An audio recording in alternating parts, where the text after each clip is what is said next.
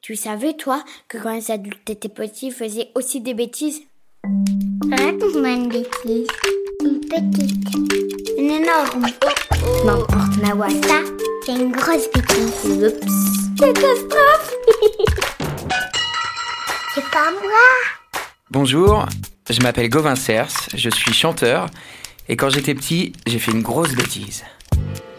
Je devais avoir environ euh, 10 ans. J'ai grandi dans un petit village situé dans la Creuse.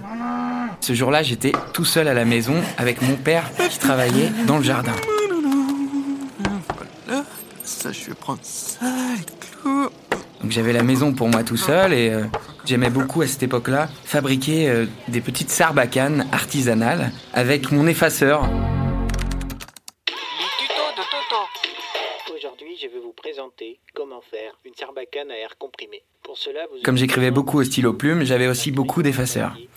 Et les effaceurs étaient composés d'un côté blanc qui effaçait donc le stylo plume et de l'autre côté l'encre bleue qui réécrivait par-dessus. Et donc euh, pour fabriquer une sarbacane, on devait découper cet effaceur et retirer ensuite euh, voilà ce qu'il y avait à l'intérieur. Sauf que ce jour-là, j'avais mal géré mon coup et j'ai découpé donc le côté où il y a l'encre bleue assez férocement. Et il s'est trouvé que évidemment tout l'encre a coulé partout dans ma chambre sur les murs blancs qui se sont retrouvés euh, en quelques secondes maculés de- d'encre bleue.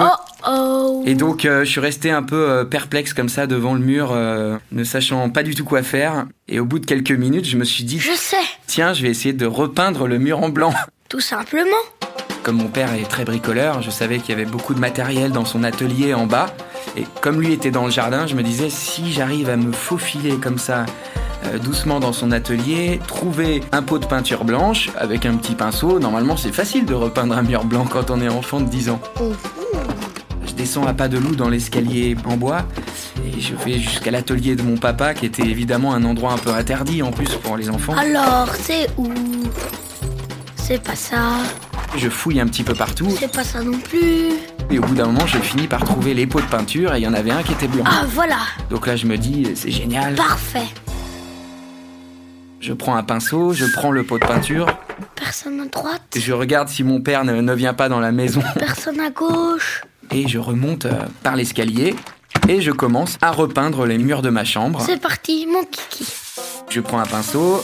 Je savais pas évidemment qu'il fallait mélanger la peinture avec de l'eau pour obtenir une jolie peinture blanche et donc je me rends compte Hmm, assez vite que euh, la couleur de mon mur initial et la couleur de la peinture ne sont absolument pas les mêmes Oh là là, non et qu'on voit encore plus la bêtise que je venais de faire il y a quelques instants. C'est jamais de la même couleur. Et puis plus je, je peignais, plus j'avais envie de continuer à peindre pour encore plus étaler. Peut-être que si je remets une couche, ça sera mieux. C'était de plus en plus grossier. Mais c'est pas possible ça. Donc voilà, et j'ai essayé Mais euh, bon sang. de masquer donc tout ça en, en essayant d'être le plus uniforme possible. Et ensuite, je suis reparti remettre la peinture dans l'atelier. Ni vu, ni connu. Et j'ai essayé de chercher des solutions aussi pour, cette fois-ci, masquer la peinture blanche. Je sais, je vais mettre mon poster Michael Jordan là. En essayant de mettre des affiches, en essayant de mettre des bricoles euh, euh, par-dessus ça. Et puis, euh, Comme ça, c'est nickel. ça a marché pendant quelques jours. Et puis, deux ou trois jours après, ma mère a vu le poteau rose et... euh, a compris que j'avais essayé de repeindre le mur. Et je me suis fait quand même assez taper sur les doigts ce jour-là. Non mais Gauvin, mais, mais qu'est-ce que c'est que ça Qu'est-ce qui t'a pris de repeindre le mur T'étais pas bien Oh là là T'es allé fouiller dans mon atelier, petit chenapan.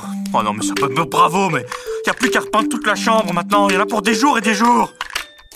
Mais ça finit par passer, et puis la morale, ce serait peut-être que d'essayer de trouver des solutions, c'est bien, mais de prévenir les grands qui ont peut-être une meilleure solution, c'est encore mieux. Allez, raconte-moi encore une bêtise.